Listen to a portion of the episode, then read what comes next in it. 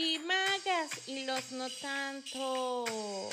Preparen sus escobas porque Phil and Flow está a punto de iniciar. Rían y que resuenen los tapones. Despeguemos las escobas.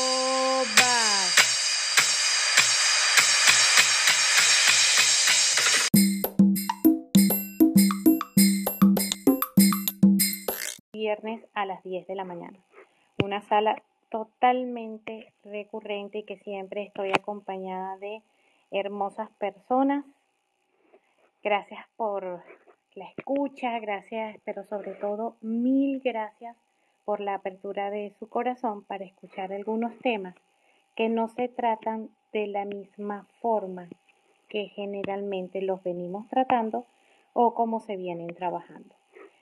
Les cuento que siempre invitamos a subir a todas las personas que están por allá abajo. ¿Por qué? Porque aquí arriba se escucha un poquito mejor, mucho mejor diría yo, y en caso de que tengas alguna pregunta, solo tocas el micrófono y puedes preguntar. Así que bueno, les cuento que lo primero que vamos a mirar es qué pasa cuando vivo situaciones donde estoy abusando de mi poder o donde estoy siendo víctima del mal uso del poder de alguien más. Cuando vivimos situaciones de poder, maltrato o control, ya sea que es la parte opresora o la parte oprimida, de lo que estamos hablando realmente es del uso del poder y la violencia que surge cuando hacemos un mal uso del poder, cuando hacemos un mal uso de nuestro poder. Te cuento que el poder es la capacidad o habilidad que tenemos para algo de tal forma que todos nosotros tenemos áreas donde vamos a tener un poder alto y otras áreas donde vamos a tener un poder bajo. En estos momentos estamos hablando de víctimas y perpetradores. Y vamos a tener un poder alto cuando tengo conocimiento del tema, me siento a gusto hablando de esto, estoy en una zona de confort. Pero si alguien me mueve, voy a estar vulnerable y en nuestra vida estamos, vamos circulando entre estas dos fases, entre estar en un poder alto o estar en un poder bajo. Estos tipos de poder o cómo los vamos viviendo en la vida no son fijos, no es que siempre vamos a tener un poder alto o siempre vamos a tener un poder bajo porque circulamos entre estas dos posiciones. A veces somos jefes y otras veces somos empleados. Ok, cuando recurro a la violencia o me violentan, tiene que ver que estoy desconociendo mi poder y entonces necesito a través de la fuerza, del maltrato, del atemorizar, sentirme en control, sentir que estoy obteniendo mi poder o puede surgir, o puede surgir la violencia cuando no sé, cuando, cuando estamos en un poder bajo, pero no sé tocar mi, mi vulnerabilidad. Este ejemplo de poder alto tiene habilidades, tiene herramientas, pero, por ejemplo, es un jefe que le cuesta trabajo reconocer su posición de poder. Y puede ser, como no reconoce cuál es su situación de poder, tiene la necesidad de controlar a sus subordinados. ¿Y cómo lo hace? O por lo menos lo que hemos venido observando es que lo hace a través del terror porque no reconoce el poder que tiene. Y por otro lado, está esa, en, eh, en ese poder bajito, y aparece esta faceta, y aparece de repente una faceta que tenemos que tocar nuestra vulnerabilidad. Esas facetas donde tenemos que reconocer y decir, por ejemplo, sí, tienes razón de eso, no desconozco del tema, pero ponernos en esa situación de vulnerabilidad nos cuesta demasiado y entonces surge la violencia y prefiero decir, es así como yo digo, se acabó. ¿Qué pasa? No podemos circular en la relación teniendo un poder bajo, no podemos circular en la relación porque no puedo tocar la vulnerabilidad o por lo menos no la puedo mostrar. Y esto se ve muchísimo, estas, estas situaciones en el de poder, por ejemplo, el que los el de poder alto, los papás que ejercen violencia contra sus hijos, por ejemplo, ellos tienen un poder alto, pero puede ser que se sientan vulnerables, retados por los hijos, sintiendo que se les sale de, control, porque no siguen las pautas. Al no poder mirar que como papá están en un poder alto, ejercen la opresión, entonces vulneran y aterran a los hijos. Entonces hasta aquí hemos hablado de que lo primero que tenemos que reconocer como humanos es que podemos tener dos posiciones, poder alto, poder bajo. El poder alto es cuando tenemos una posición de supremacía, pero al momento que se nos sale un poco las cosas del carril, no sabemos que tenemos ese poder y como no sabemos cómo ejercerlo a lo mejor o no nos han enseñado a ejercerlo, entonces lo ejerzo a través de la opresión. Y del otro lado tenemos el poder bajo cuando este sabe y ese poder bajo nos hace tocar la vulnerabilidad, pero no sabemos tocar esa vulnerabilidad porque no podemos decir a lo mejor tienes razón, me cuesta mucho y allí también estallo. Esas son dos formas de violencia que podemos ir identificando. un ejemplo también de un poder bajo es que, por ejemplo, en una pareja estamos, eh, estamos hablando normal y de repente eh, mi pareja me dice, oye, ¿no te parece que mm, pasas mucho tiempo con tu mamá? Y en vez de la pareja decir, eh, oye, a lo mejor tienes razón, este, Eh, me causa tremenda ansiedad si no estoy cerca de mamá. Siento, se, se, empiezo a asustarme solo de pensar que no las vamos a ir a ver. Y eso representa una situación de vulnerabilidad para la persona que tiene que reconocer que siente temor por alguna situación. Y entonces, ¿qué pasa? En ese momento una de las partes empieza a ser más violento y se generan estos mensajes como, por ejemplo, lo que pasa es que tú no quieres que yo vea a mi mamá, no desees que la integra, tampoco haces un, un esfuerzo por integrarla, porque tú tienes que entender que mi mamá es parte mía. Pero, ¿qué pasa? Agredo porque no puedo tocar la vulnerabilidad que me genera que el otro me esté presentando una situación. Y aquí quiero ser eh, bien clara en decirles que estos niveles de conciencia no se alcanzan de la noche a la mañana, sino que em, empieza a verse cuando ya tenemos un poco de conocimiento de, oye, qué rico que quieras ver a tu mamá, pero no todo el tiempo. Entonces, a veces queremos que la gente piense como yo pienso, pero resulta que ellos no son conscientes y por eso se pueden generar, generar también estas situaciones de vulnerabilidad. ¿Ok? ¿Alguna pregunta? Por si acaso no me he expresado claro o tienen algún otro ejemplo. Hola, Olimar. Gracias por hablar despacio.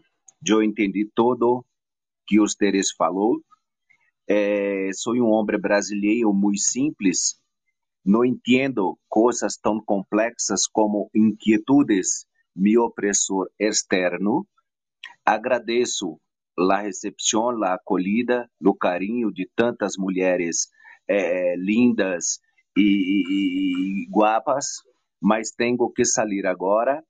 Desejo a todos um lindo dia e caminhem sempre pela direita. Gracias, muy amable. Gracias a, a, ti, Paulo, por escuchar este tiempo. Ok, ¿alguna pregunta, Vale? Sí, bueno, uh, yo voy a, a tomar el, el, título como premisa central de, de mi inquietud. Eh, cuando hay, esta es mi visión, cuando hay un opresor externo, es porque hay un opresor interno. Yo tuve una experiencia absolutamente eh, vivida y, y además reciente, no tan lejana, de opresor. Y durante toda, todo este tiempo que ha sido para mí sanar esa experiencia, tomé conciencia que, digamos, la principal opresora eh, había sido yo. Por una razón fundamental. Eh, cuando uno se coloca eh, y acepta el papel de víctima, está siendo tan opresora como el opresor. Buscaba en todo este periplo generar una recompensa, porque de alguna manera algo quizás en todo mi cuadro familiar faltaba o, o, había un espacio de vacío que quizás me tocó vivir esa experiencia y encontrar esa fuerza personal que fue a través de una experiencia muy dolorosa porque eh, esta persona eh, a la cual yo permití eh, intimidarme de esa manera, eh, me hizo en un momento de mi vida generar toda la fuerza. Es decir, yo recuerdo que no, no, fue tanto la opresión de una persona la que me hizo salir adelante, sino un día en el, en el cual, estamos hablando de 24 horas, eso fue lo que yo necesité para encontrar mi fuerza interior. Experimenté hambre absoluta. Entonces me pude ver como víctima y dije, salgo de aquí. Yo no sé si entiendes mi, mi, mi visión, es decir, entra a mí un opresor externo, porque internamente eso también estaba ocurriendo. Adelante, Olimar. Totalmente, totalmente de acuerdo contigo. Esta se, lo que pasa es que esta semana estamos viendo el opresor externo, porque la próxima semana vamos a ver el opresor interno. En el club soy Hispanoamérica. Ya lo dije bien, ¿verdad? Correcto. Somos Hispanoamérica. Somos Hispanoamérica.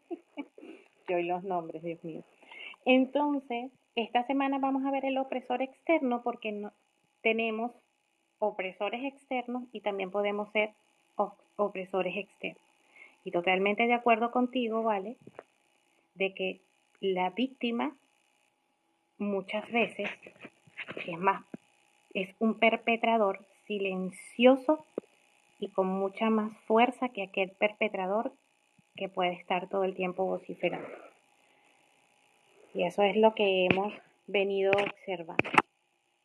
Si alguien más, si nadie más tiene preguntas, seguimos. Pero ahora vamos a seguir. Ya entonces vimos que nosotros tenemos que reconocer que tenemos un poder que puede ser bajo, que puede ser alto. El poder alto no reconozco mi poder y agredo porque no lo reconozco y el poder bajo me toca mi vulnerabilidad y estallo cuando me hacen sentir vulnerable. Estamos viendo unos conceptos de manera que podamos ir posteriormente a la parte sistémica y podamos ir incluso observándonos. La idea de esto, de, de, manejar conceptos, la idea de manejar teoría es que nosotros nos podamos empezar a observar, empezar a ver y a empezar a tomar conciencia tanto de lo nuestro como de lo que podemos ver afuera. Entonces, la violencia se puede expresar de dos formas, cuando se vive de forma directa o cuando se vive a través de la negligencia. Por ejemplo, es relativamente normal que un cliente nos diga, vivo en una, vivo una situación con mi jefe muy violenta, me grita, me tiene aterrada, y nosotros le preguntamos sobre su historia familiar, familiar y nos dicen, en mi casa yo no viví violencia. Estoy viviendo es una situación actual de violencia y no he podido moverme. Quiere decir que si eso esté allí, puede ser que existe una memoria antigua, hay algo que me congela ante ese evento pero puede ser que yo revise atrás y diga, mis padres no eran violentos porque no ejercían una violencia directa, no ejercían una violencia física, no eh, recibo golpes emocionales o no he recibido gritos u humillaciones o a través de la violencia social cuando recibo bullying. Entonces, cuando la recibo de forma directa es esa violencia que viene a través de las expresiones corporales, a través de los gritos, de los golpes, de, eh, de abusos físicos, abusos emocionales, abusos verbales e incluso abusos sociales. Eso sería una violencia directa. Pero resulta que tengo la violencia por negligencia que es una forma de violencia más silenciosa, que por ejemplo tiene que ver con abandono o la sobreprotección. Y a veces es ese tipo de violencia lo que me cuesta, la que me cuesta identificar, porque muchas veces entendemos por violencia la parte agresiva, la parte que irrumpe. Y la negligencia pasa por desapercibida, pero genera el mismo efecto que puede ocasionar la violencia directa. También es violencia por negligencia, aquellos temas físicos cuando pasamos hambre, porque a papá y a mamá se les olvidaba darme de comer, porque no era prioridad para ellos, o porque viví carencias afectivas, no hubo abrazos o contención, no recibí validación de papá o mamá. Y a lo mejor puede ser, y esto es para que vayamos identificando en nosotros algunos tipos de violencia, y puede ser que digamos, no, pero papá y mamá nunca me, me gritaron, nunca me pegaron, no, no, yo en mi casa no vi esto, pero resulta que papá y mamá a lo mejor nunca te validaron. Y allí también hay negligencia. Y ese tipo de negligencia causa el mismo daño, solo que es silenciosa. Hubo exceso o falta de información, aislamiento. ¿Ok? Eso es desde el punto de vista de la víctima. De la violencia, perdón. Tenemos una violencia, podemos tener una violencia directa y una violencia por negligencia. Pero ahora vamos a hablar un poquito en relación al opresor. Si analizamos el opresor y sus características, podemos ver que también vivió abusos de poder, porque el general, generalmente el que violenta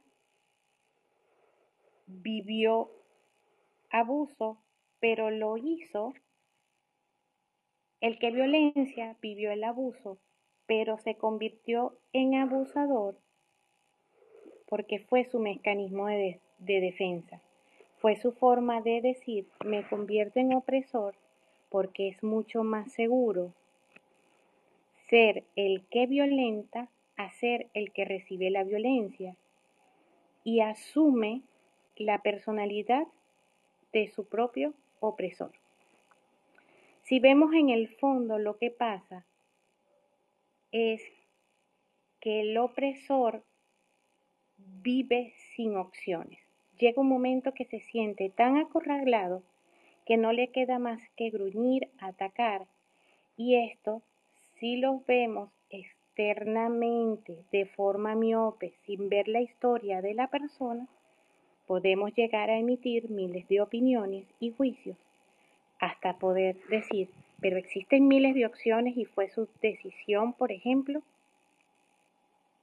ser agresor. El problema es que muchas veces para el agresor la violencia que vivió es de tanto impacto que no logra identificar que hay otro mecanismo de acción. Por su parte, el oprimido generalmente lo que tiene es un acoplamiento traumático que lo congela y entonces podemos ver que el oprimido ha recibido quién sabe por cuánto tiempo una agresión externa y literalmente no se puede mover, se paraliza. Generalmente viene con sentimientos de vergüenza, de culpa, y lo que sabemos es que no ha encontrado un vínculo seguro que le permita sentir el movimiento y reactivar sus mecanismos de defensa.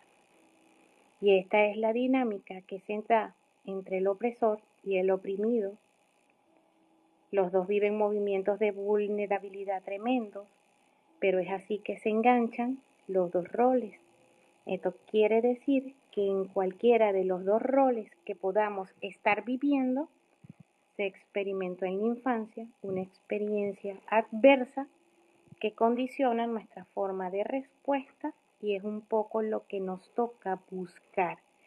¿Cuál fue nuestra primera herida, con la opresión con la violencia, con el sometimiento y dónde está el registro en nuestro cuerpo de esa primera herida. ¿Se ha comprendido hasta acá? ¿Alguna pregunta? Por favor. Gracias.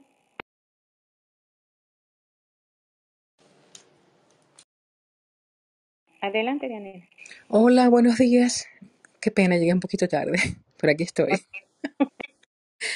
Una pregunta. Cuando uno reconoce esta situación que tú acabas de escribir, que está en situación o de víctima o de opresor, me imagino que ese es el primer paso, ¿verdad? Para, para salir de esa situación, el reconocimiento. Pero aún así reconociendo hay muchas personas que se quedan en esa situación por muchos años, les cuesta mucho dar ese paso de terminar esa relación tóxica. ¿Por qué? Es decir, si reconocemos que estamos allí, ¿por qué nos da tanto miedo salir de esa, de esa relación? Habría que revisar, y eso es lo que vamos a hacer ahorita también, pero en nuestra biografía, en lo que es la parte de nuestra biografía, habría que revisar si tuvimos algún trauma de infancia que no nos deja salir de allí, porque ha sido tanto, tanto, tanto la agresión que nos causa un trauma y generalmente trauma es congelamiento. ¿Ok? Eso es la primera visión. ¿Qué pasó en nuestra biografía? ¿Cómo viví? ¿Fui víctima? ¿Fui oprimida por papá y mamá? ¿Fui víctima? ¿Fui objeto de violencia por parte de papá o mamá o de mi guardián? ¿Y esa violencia cómo fue? ¿Esa violencia fue directa o fue una violencia por negligencia? ¿Ok? Tenemos, eso es en la parte de nuestra biografía. ¿Qué es nuestra biografía? Lo que hemos vivido desde nuestro nacimiento hasta donde estamos ahorita. Vamos a evaluar esa primera parte. ¿Ok? Porque después empezamos las evaluaciones transgeneracionales. Porque esas, porque esas vivencias en nuestras generaciones también si no se resolvieron, y eso lo vamos a, ver ahora, si no se resolvieron, nosotros podemos estar expiando esa situación que se dio y no se resolvió. Pero el la primera parte es, tiene a ver en mi biografía qué pasó. Ah, ok, tuve un, par, tuve un nacimiento normal, papá y mamá no ejercieron violencia de ninguna forma. Eh, también podemos ver si papá o mamá se quedaron con nosotros como niños. Este, y si no se quedó papá, por ejemplo, a ah, mejor me quedo callada o me quedo quieta para que mi pareja no se vaya, pero resulta que entonces estamos, no estamos viendo a la pareja, sino que estamos viendo a papá en la pareja y por eso me quedo tranquilita y aguanto mucho tiempo para que mi papá tampoco se vaya. Son muchas las aristas que podemos ir viendo, que podemos ir experimentando, que podemos ir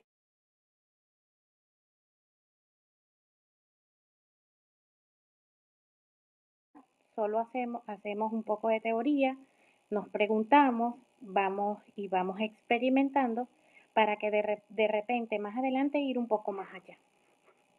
¿Está bien para ti esa respuesta? Sí, sí, seguro. Gracias, Olemar. Gracias. Gracias a ti, Dianela. ¿Alguien más con alguna pregunta? Entonces, estamos viendo qué tipo de poder ejercemos, qué tipo de poder eh, nos genera mayor vulnerabilidad que nos hace explotar si cuando estamos en situación de poder alto, cuando estamos en situación de poder bajo, los tipos de violencia y el oprimido y el opresor. Y tal como decía Vale, definitivamente el opresor generalmente es un oprimido. Y hay que ver las historias. Pero todos estos temas estamos hablando de alguna forma de víctimas y perpetradores y no podemos dejar de ver cómo se han vivido estas situaciones de víctimas y perpetradores en nuestra familia, en nuestro sistema.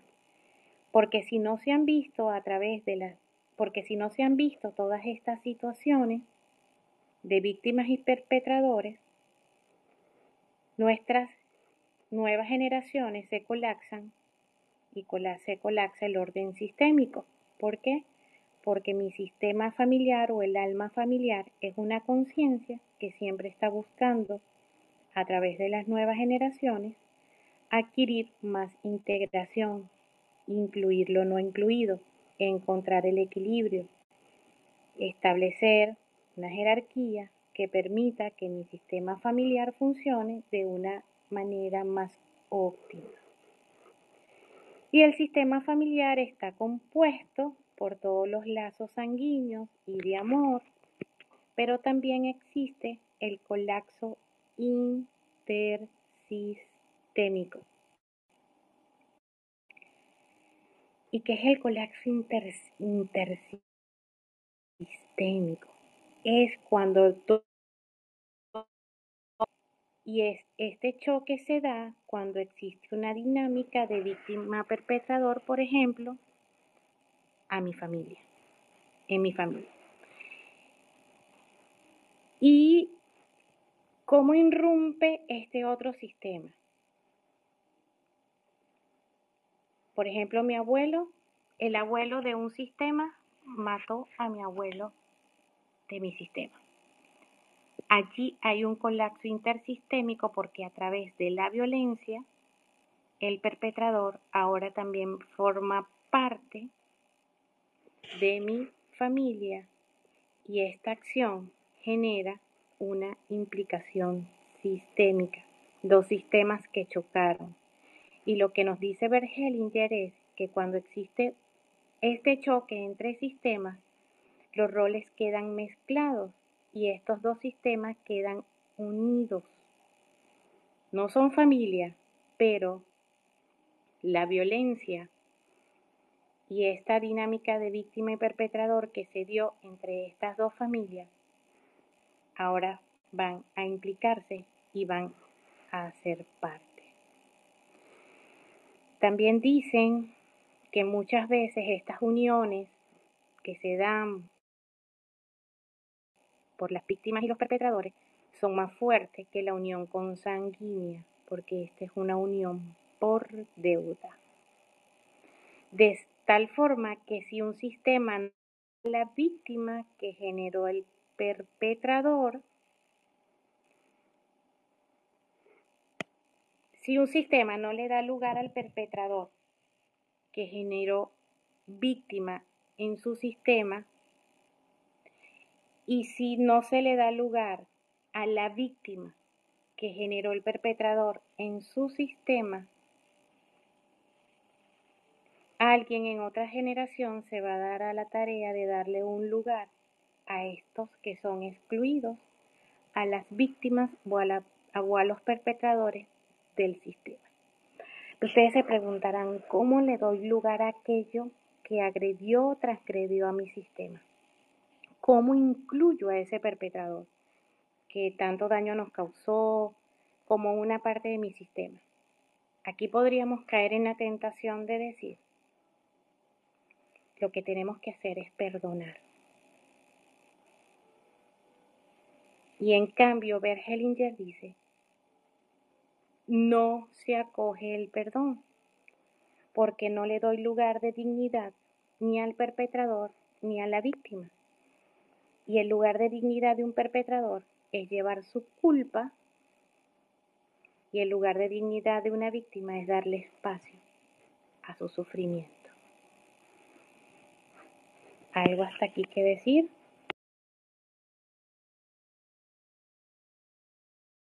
Bueno, me deja, hola, un saludo, me deja, me deja boca abierta porque siempre hemos estado eh, tocando el tema de quizás este, del perdón, no de, de olvidar la situación, sino dar eh, el entendimiento, pero no el ese eh, enredo que hablan sobre el perdón. Entonces, en este caso, Olimar, ¿cómo hace uno si es el, o sea, uno ya vive como, como perpetuador toda la vida o y uno es víctima toda la vida? O sea, ¿cómo hace uno para romper ese, ese eslabón? entre una cosa y otra y tener paz interna, sea una o sea la otra. Lo que pasa es que ahorita cuando hablas de, de que él comenta de que no se rige bajo el perdón, sino es como ese karma que te persigue, ¿cómo hace uno para romper ese eslabón? No sé si lo entendí o, no entendí yo. Las dos cosas juntas. o las dos cosas este juntas. En este tema cualquier tema es válido. Fíjate, ¿qué es lo que pasa? Generalmente a nosotros nos dicen, porque es que tienes que perdonar. Y vamos a perdonar a, a todo el mundo, ¿ok? Primero, entre padres no se perdona. Entre padres, la infidelidad en pareja no viene sola. La infidelidad en pareja tiene muchos aspectos que tomar en cuenta. Primero, este, estar claros y esto puede ser un solo tema, un tema nada más de pareja que hable de, infidelidad o de violencia en, en las parejas, porque resulta que la infidelidad o las violencias en las parejas es lo que nosotros llevamos como parte oscura a la pareja. Y nosotros, una vez que lo vemos y una vez que miramos más allá, podemos llegar a decir, ah, ok, yo traje esto a la pareja porque en mi sistema familiar, por ejemplo, esto era continuo y no se había visto y ahora lo traigo yo aquí. Y como mi pareja, mi pareja y yo hicimos un contrato de que él me iba a mostrar todo aquello de lo que no se había visto en mi sistema familiar, él simplemente lo trajo para que se viera, para que se resolviera. Así que, si bien es cierto fue la otra persona que lo hizo, yo también puedo asumir en ese 50% de responsabilidad que asumo en la pareja de lo que funciona y de lo que no funciona, yo, toma, yo tomo ese pedacito de infidelidad, y le digo, me duele al extremo, porque, porque esto me está acabando el mundo, pero yo asumo que yo traje esto, que no se había solucionado y que tú me lo hiciste ver, ¿ok? Y también puedo asumir, llegar a asumir que lo que no funciona entre nosotros, yo soy 50% responsable de lo que pasó. ¿Qué nos cuesta? Barbaridades.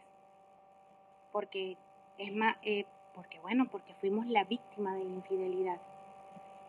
Pero a veces cuando nosotros vamos así con, vamos asumiendo el 50% de lo que fui responsable de, por lo que esto sucedió, y además si decido seguir adelante con esa pareja, o sea que más adelante quiera ver, esto que pasó a mí me dio unas herramientas, las tomo de la situación y puedo seguir.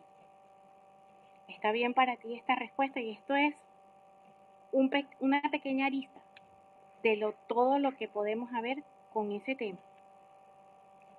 ¿Ok? ¿Está bien para ti así? Sí, para mí sí, excelente, claro.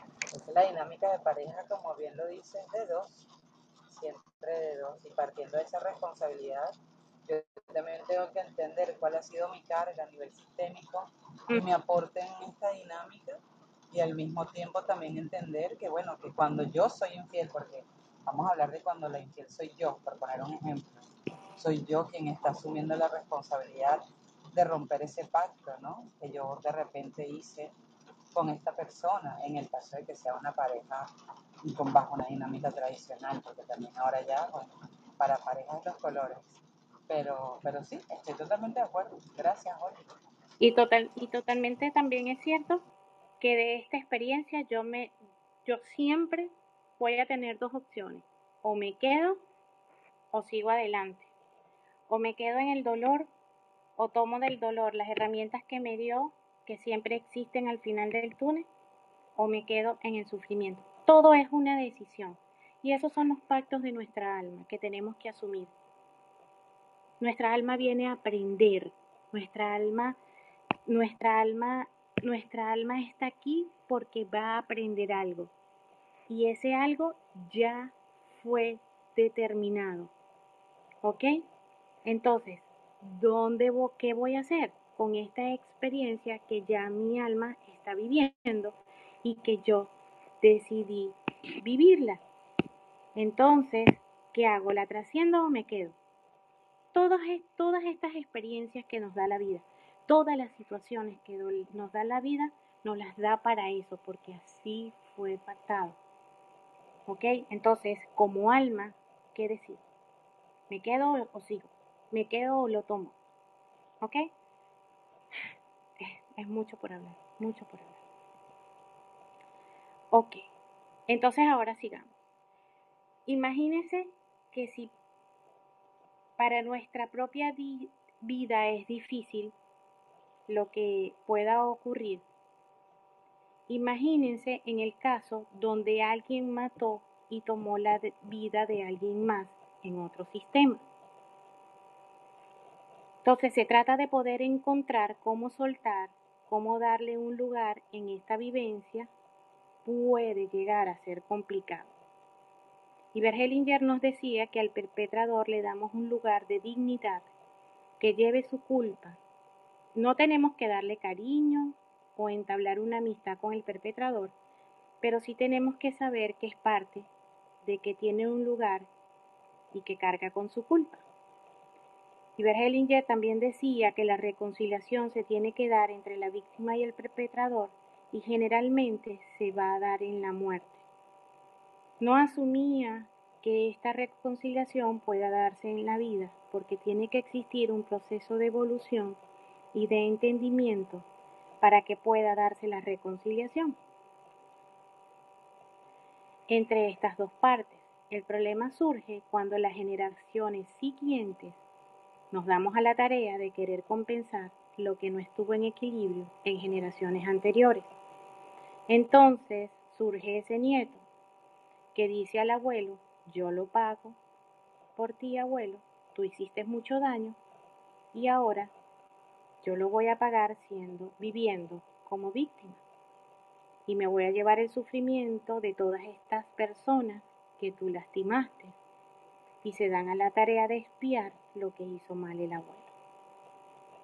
Cuando irrumpimos en esos sucesos donde se tiene que dar la reconciliación, cuando nosotros como nietos decidimos expiar la culpa de, de nuestros antepasados, nosotros como descendientes decidimos eh, expiar las culpas de nuestros antepasados, lo único que estamos haciendo es evitando la reconciliación porque estamos cada día complejizando más la implicación que se había dado entre la víctima y el perpetrador, porque ahora hay dos víctimas, por ejemplo, la víctima original y ahora el nieto, que me estoy dando a la tarea de expiar la situación que se dio, ya que el perpetrador no carga con la culpa porque la asumió el nieto y la está compensando e impidió que se dé entre ellos una reconciliación y además ¿qué hago? Atraigo todas esas experiencias donde soy violentado por alguien más o abusado por alguien más. La otra forma de nosotros como descendientes irrumpir en el proceso de reconciliación es cuando decimos yo te vengo y el que yo te vengo atraemos más conflictos. Son esos ejemplos donde el abuelo fue la víctima y ahora yo, el nieto, me doy a la tarea de cortar cabeza. A mi abuelo le hizo daño una persona con características específicas y ahora cada vez que yo me encuentro una persona con esas características, yo me vengo e irrumpimos en ambas formas de estos, de estos procesos. Recuerden que estos procesos no de expiación no se dan de formas conscientes, sino que se hacen por amor, de forma total, totalmente inconsciente. Otra forma de irrumpir es cuando le doy lugar a las, a las dos formas, a la víctima y al perpetrador. Y generalmente eso es lo que hemos observado en el área de las constelaciones familiares, que eso es la esquizofrenia. Entonces, dentro de mí vive la guerra interna entre el perpetrador y la víctima y no logro reconciliar mis partes. Y entonces allí, si lo pensamos un poco, es a lo mejor John tiene razón cuando decía que todos somos múltiples y que la psique es múltiple. La esquizofrenia es cuando en esta multiplicidad mía no se reconcilian las partes y esta es una pugna constante entre víctima y. Ahora, ahora señores, abran sus corazones porque el llamado es que pensemos un poco cuál es la dinámica que yo estoy jugando. Si estoy espiando algo de lo que le hicieron a mis ancestros o estoy parado en un yo me vengo. ¿Cuáles de estas dos dinámicas podríamos estar jugando? ¿Cuál es ese ancestro que podría estar involucrado en esto? A veces estos temas no son tan claros porque no encuentro ni víctimas ni perpetradores. Pero fíjense, podríamos buscar qué hacían los abuelos, los bisabuelos o los tatarabuelos, incluso más atrás. Para muestra un botón. O sea, yo tengo todas las barajitas. Y casi estoy seguro que todos tenemos todas las barajitas. Mi abuelo, mi bisabuelo, era dueño de una empresa de cazadores de perlas en la isla de Margarita. No tengo ni idea de qué pasaba allí con los buzos cazadores de perlas, cómo los trataban, eh, si morían, si no morían, tratando de cazar perlas. Pero también sumémosle a esto que mi bisabuelo venía del Líbano y, y emigró en época de guerra. Se pudo ver en una constelación que le hicieron a mi papá por el cáncer de próstata, que esos perpetradores estaban allí y esos perpetradores, ese cáncer de próstata se generó por un tema de territorio y el cáncer representaba a los perpetradores que sacaron a mi familia del Líbano en las condiciones que lo sacaron. Y yo, la bisnieta, puedo tomar el papel tanto de víctima o de venganza contra cualquiera de contra cualquiera de estas personas que tengan las características de los perpetradores de mi bisabuelo. Pero por el lado materno, también hay otra historia. Mi bisabuelo era hacendado de cacao y hubo una persona que a través de una brujería lo volvió loco. Tampoco sé qué motivó a esa persona a hacerle esa brujería a mi abuelo, a mi bisabuelo. Y tampoco sé qué existe en todas esas historias de víctimas y perpetradores. Pero de esas dos historias que les estoy contando y que quiero que ustedes empiecen a indagar y la idea que ustedes empiecen a ver y a escudriñar, porque resulta que de esas dos historias ambos hicieron fortuna. Y en esa época mis bisabuelos no se dirían a sí mismos perpetradores, porque eran lo permitido en la época, lo que era visto como normal hacendados, cazadores de perlas, mineros, yo qué sé, miles de formas que existen de hacer dinero. A costa de otro, pero viéndolo de forma realista, el sistema obtuvo un beneficio a través del sufrimiento y el riesgo de muerte de personas que trabajaron para mi bisabuelo. En el caso de los pescadores de ostras y en el caso de algunos recolectores de cacao por la otra parte. Y allí existe una dinámica de víctima-perpetrador en mi sistema que puede ser que yo como bisnieta lo esté, esté expiando y me encuentre o en el lado de las víctimas o en el lado de los perpetradores. Entonces la idea es que nosotros encontremos de dónde pudiera estar el origen de alguna de estas dinámicas. Y ahora les doy la palabra y los micrófonos están abiertos para ustedes.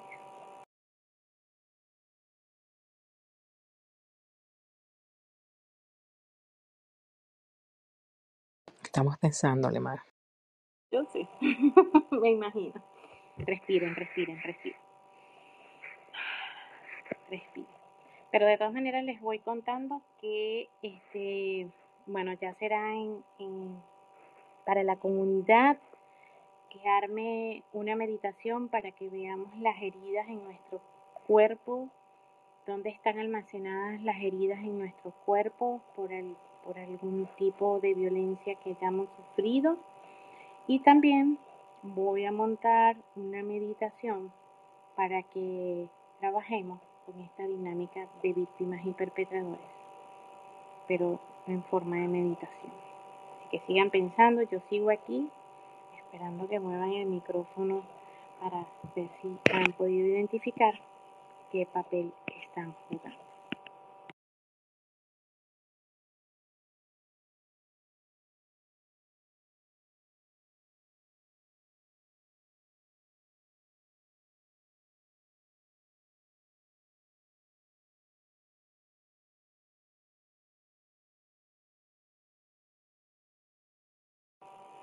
La opción es que cerremos algo y nos quedemos. Es que, Lemar, es que este es un tema tan sensible donde nos tenemos que mirar tanto. Bueno, especialmente, hablo por mí, hablo por mí particularmente, ¿no? Eh, sobre todo porque, eh, hablando de esa expresión tan común que la, como lo, como lo es el karma, ¿no? Yo, digo que es todo lo que tiene que suceder para que tú te des cuenta. Y darse cuenta es estar despierto, y estar despierto es poderte habitar de una manera amorosa, consciente y reparadora. Cuando uno se da cuenta, establece correcciones. Esas correcciones te colocan en el lugar que tienes que estar. Eh, yo tomo conciencia de todo lo que se ha dicho, lo he escuchado con mucha atención y con la mirada en mí. Y, me puedo dar cuenta que hay mucha historia repetida. Mucha historia repetida, eh, razón por la cual debo revisar, ¿no? Profundamente. Y creo que el otro, el, el eslabón, digamos, que debo integrar es el que vamos a revisar esta misma, la semana que viene en siendo nosotros los los opresores, ¿no? Ahí se completa un poco el entendimiento y ahí, por supuesto, al, hacerlo, sanamos. Eh, todo sucede además por algo y toda, toda información te llega en el momento y en el lugar adecuado para que puedas habitarte, ¿no? Que es lo que eh, en fin, es mi propósito en este momento, ¿no? Lejos de tratar de comprender lo que está sucediendo fuera de mí, es comprender lo que hay dentro de mí para poder entonces, en esas cuatro sendas que yo siempre eh, me digo a mí misma, de observarme, reconocerme, transformar y realizarme, que sería lo que es el proceso de sanación y, y siempre verme de una manera compasiva, ¿no? Para poder vivir con pasión. Así que yo te agradezco muchísimo. Siento que me falta esa otra parte, pero estoy entendiéndome un poquito más y entendiendo a ese opresor externo que también en algún lugar se oprimió. Entonces ahí viene esa herramienta de soltar, que no es más que perdonar. Totalmente, Val y qué rico que lo traes a colación ese tema del interno, porque nosotros somos nuestros ancestros. Y aquello que no se resolvió nosotros simple lo vamos a ver y vamos a espiar por eso. Es tanto así, voy a contar parte de, de lo que ha sido mi historia de, de sanación. Yo era un poco más obesa de, de lo que soy ahora. Y en algún momento decidí constelar este, el por qué yo estaba con un poco de sobrepeso. Cuando me constelé en esa oportunidad, a través de mi grasa, yo, yo estaba en el lugar de las no sé cuántas mujeres tuvo mi, mi abuelo, estamos hablando casi de 20 mujeres, las cuales fueron víctimas del abuelo. Estamos hablando de golpes, estamos hablando de maltrato. Y yo a través de mi grasa protegía a todas esas mujeres de esos golpes. Solo que hay que mirarlo. Y, y una de las cosas que más tenemos que hacer para que esos ancestros nuestros recuperen su dignidad es decirle, mujeres, abuelas, les devuelvo lo que les corresponde, les devuelvo su dolor, porque no puedo cargar con eso. Y yo solo soy la pequeña. Y es mucho para mí. Eso es parte del trabajo que se hace en las constelaciones familiares, sobre todo en, unas en las constelaciones. Que esas ver esas dinámicas duele, sí, duele, pero eso me ha permitido sanar. Entonces, de esa forma vemos el lado oscuro de la pareja, que viene tanto de la violencia como de las infidelidades.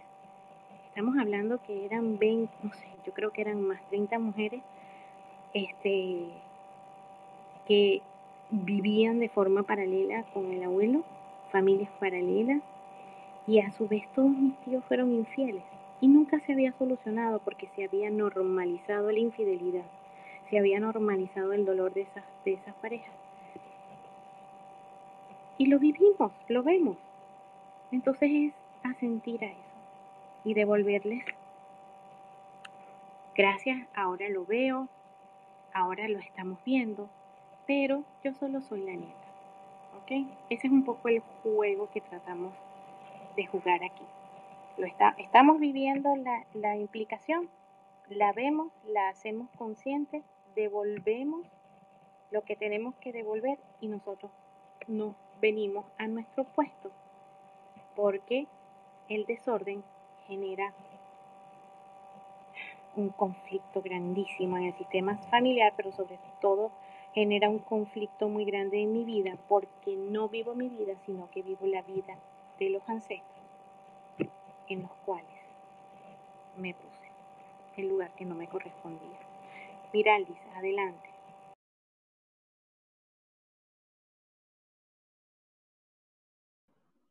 Estoy aquí, lo que pasa es que estoy un poquito ronca. Me encantó este tema de hoy, aunque no pude hablar mucho. Pero yo pienso que la base para salir de ese opresor es perdonarse. perdonarse uno y perdonar a la otra persona y pasar la página. no sé si escuchaste cuando dije que el perdón no compensa o no permite que cada quien ocupe su lugar. Revisemos, las invito a revisar ese concepto de perdón, porque entonces si yo perdono le estoy dando al otro las culpas y si yo me perdono no asumo lo que tengo que ver, lo que tengo que solucionar y lo que tengo que trascender. Y... ¿Sería entonces una distracción el perdonar? ¿El perdonar, sorry? ¿Sería una distracción? el, el, el perdonar es algo que nos han enseñado y siento desde mi óptica que el perdonar es sí, es una distracción para que no asumamos lo que nos corresponde y muchas veces no entreguemos lo que tenemos que entregar. Porque para nosotros a veces, y, y ser buenas, es beneficioso cargar con lo de muchos.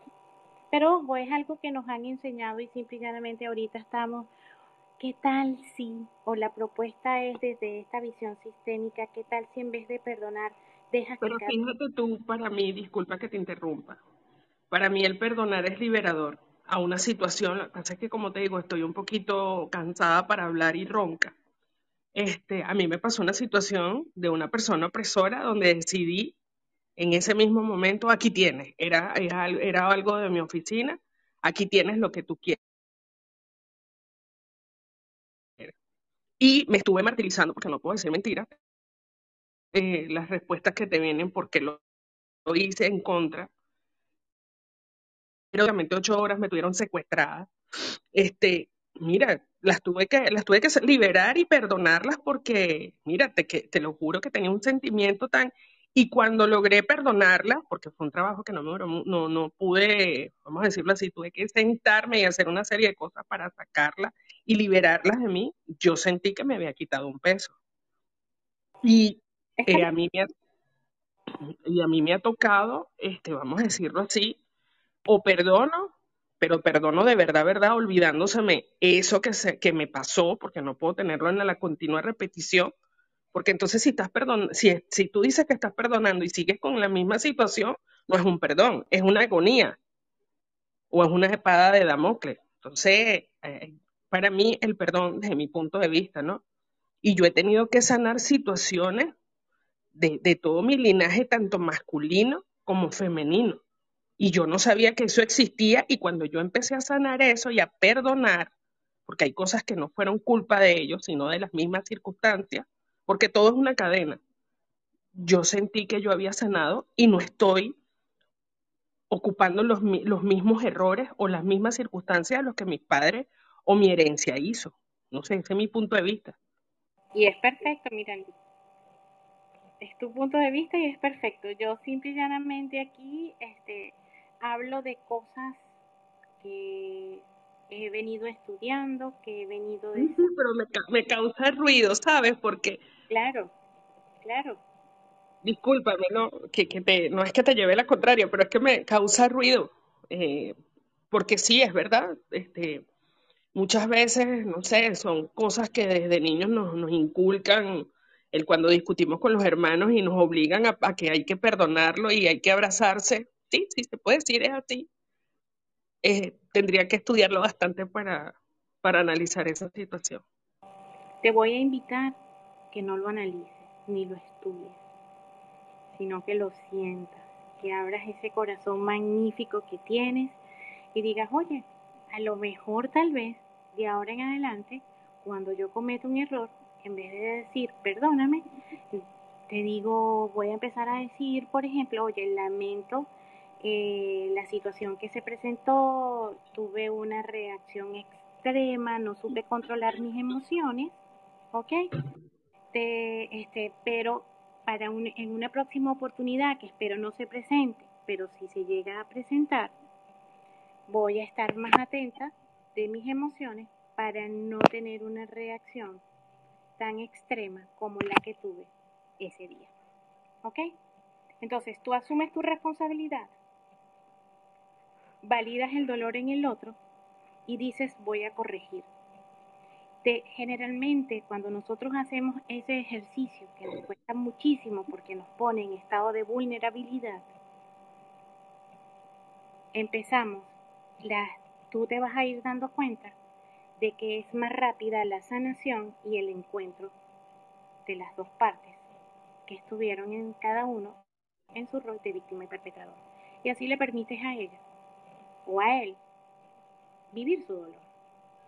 Y tú asumes tu culpa y cada quien asume lo que le corresponde. Y a lo mejor tal vez eso también permita, mirar que el otro diga, oye, ahora viendo bien, yo también este, tuve unas actitudes que a ti te hicieron reaccionar de la forma como reaccionaste. Y se puede entablar una comunicación y empieza a estar una armonía que antes no existía. Sí, es un cambio, es un cambio de, de palabras.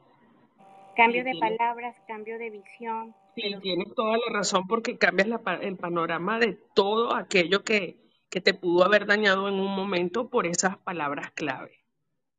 y sobre todo que te permite entrar, que es lo que muchas veces más nos cuenta, más nos cuesta, entrar en estados de vulnerabilidad. Porque a nosotros nos han enseñado en el transcurso y en el correr del tiempo a que no se, no, no se nos es permitido ser vulnerables. Porque duele, porque, porque no lo vimos. No lo estudies, siéntelo. No, es que te voy a decir algo, yo con mis hijas pequeñas, la- bueno, pequeñas ya son adolescentes porque ellas para mí todavía son una bebé, este, yo las he inculcado a ellas a que cuando tengan una diferencia se disculpen, ¿sabes? Y, y, y, y hablen y digan de las cosas que no les gustan. Con ellas lo he aplicado, pero con otras cosas no.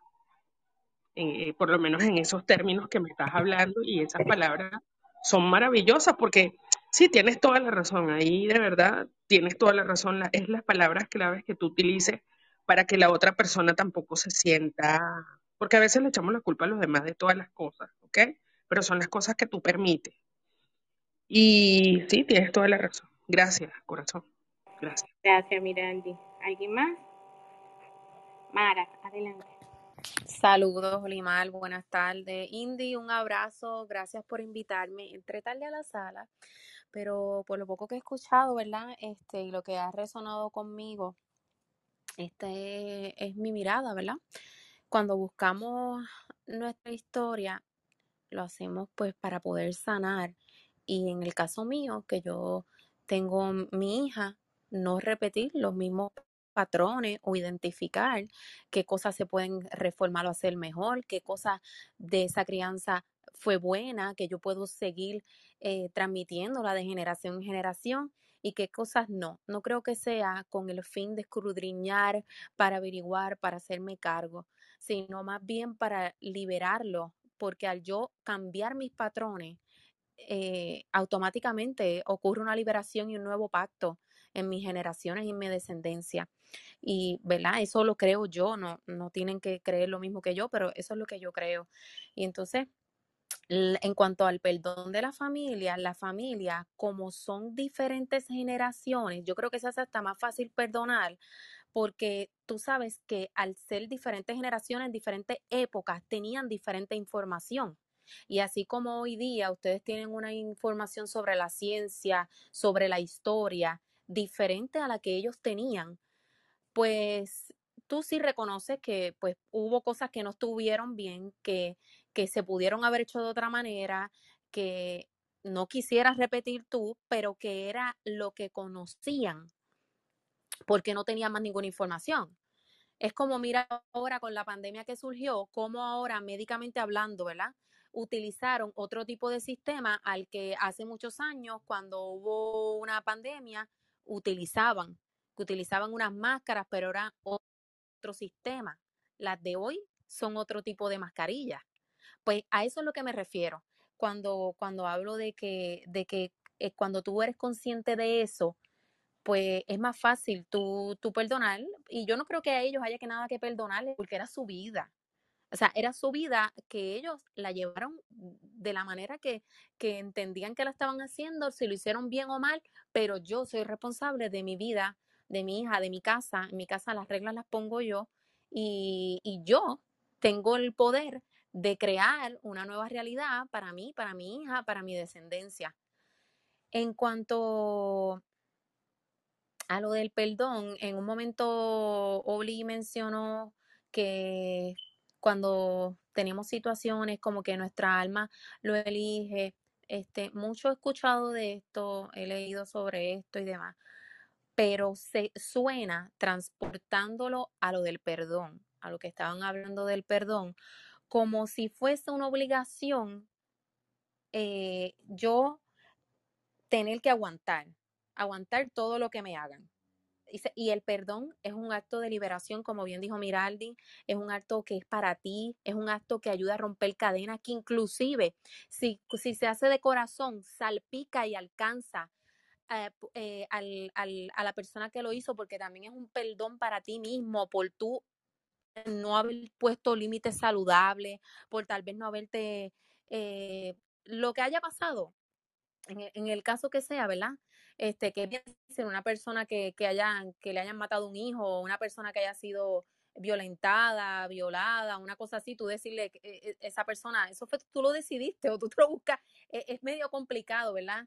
Decirle eso, pero este sí, e inclusive aún en situaciones así extremas, eh, se recomienda el perdón porque te ayuda a botar toda esa carga emocional. Lo que sí es que este concepto de que tienes que perdonar y tienes que reanudar la relación, porque si tú no vuelves a hablar con esa persona, pues es que no perdonaste de corazón.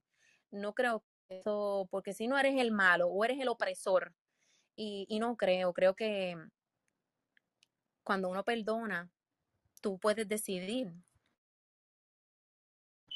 Tú puedes decidir perdonar y, y, y, y perdonar realmente de corazón y hasta, y hasta desear que, que esa persona tenga un cambio en, su corazón y en su mentalidad, pero no querer a esa persona nuevamente en tu vida y no reanudar la relación, porque ya entendiste que, que, que perdonaste lo suficiente o que no, ya, ya no están alineados en el mismo camino, nuestras mentalidades cambiaron, ya tú no eres la misma persona, tal vez que, que, que eras antes.